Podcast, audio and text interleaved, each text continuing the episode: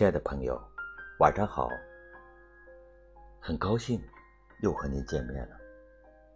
今天主播心静将请您欣赏一篇短文《暂时故事》。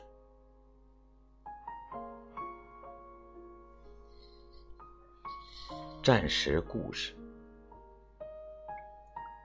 希伯来大学经济学教授艾雅尔·温特讲过一个发生在他身边的故事。二零零六年的夏天，以色列局势动荡，军事冲突此起彼伏，北部地区不断遭受炮弹袭击。温特的一个在美国的老朋友说，他的女儿露丝。将趁着暑假到以色列来旅行，想请温特照顾一下。在约定的到达时间晚上七点，露丝从耶路撒冷市中心打来电话，让温特跟出租私车司机解释到他家的线路，并提醒他快点说，因为他的手机快没电了。从耶路撒冷市中心到温特家只有二十分钟车程，可是温特接完电话后，左等右等就是不见人来。温特非常着急，想打电话去问对方的手机，却无法接通。时间过去了三十个小时，仍然不见人影。焦急的温特。只好一面报警，一面到处寻找。警察着手确定露丝最后通过电话联系温特时的确切地点，希望以此追查他的踪迹。露丝在以色列没有任何熟人，这让温特更加感到焦虑。他决定再一次拨打露丝的电话。这一回竟然打通了，回复让他大吃一惊。露丝说：“我就在您家里呀。”当温特和警察找到露丝所在的地方后，终于了解了事情的真相。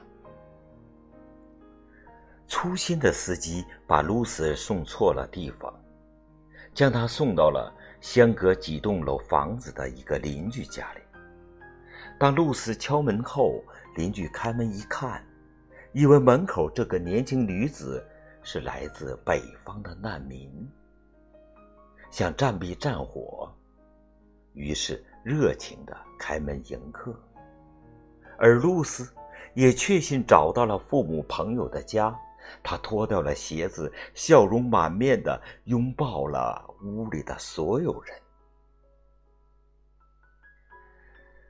在邻居家里，尽管主人觉得这个不请自来的陌生客人举止有些古怪，但他们尽力不让他感到难堪。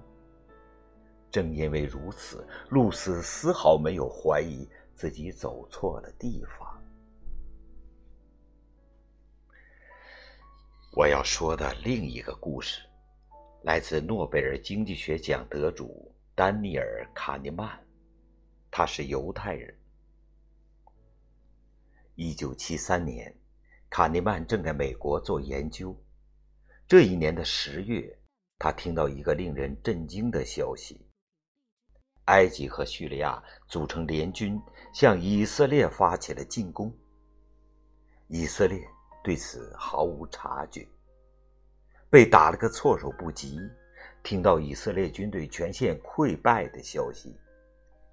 卡尼曼和他的合作伙伴阿莫斯·沃特斯基，也是个以色列人，火速赶到机场，搭乘最早的一班前往以色列的飞机。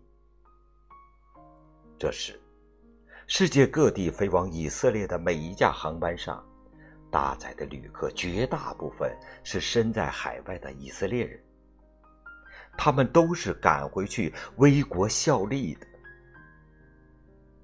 虽然当时埃及官方宣称要击落所有飞往以色列的商用飞机，但是每一个有作战能力的以色列人都毫无犹豫的搭乘飞机回国，准备投身战场。这两个故事的核心其实是一样的：一个民族的强大取决于它的凝聚力。当一个民族在遭受灾难或外部威胁时，如果他的人民都愿意为这个群体做出牺牲，那么这个民族一定是强大的。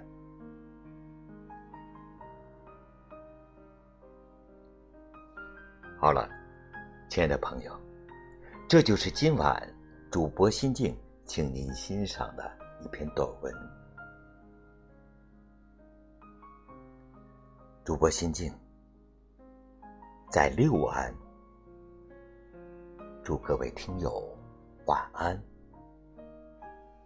再见。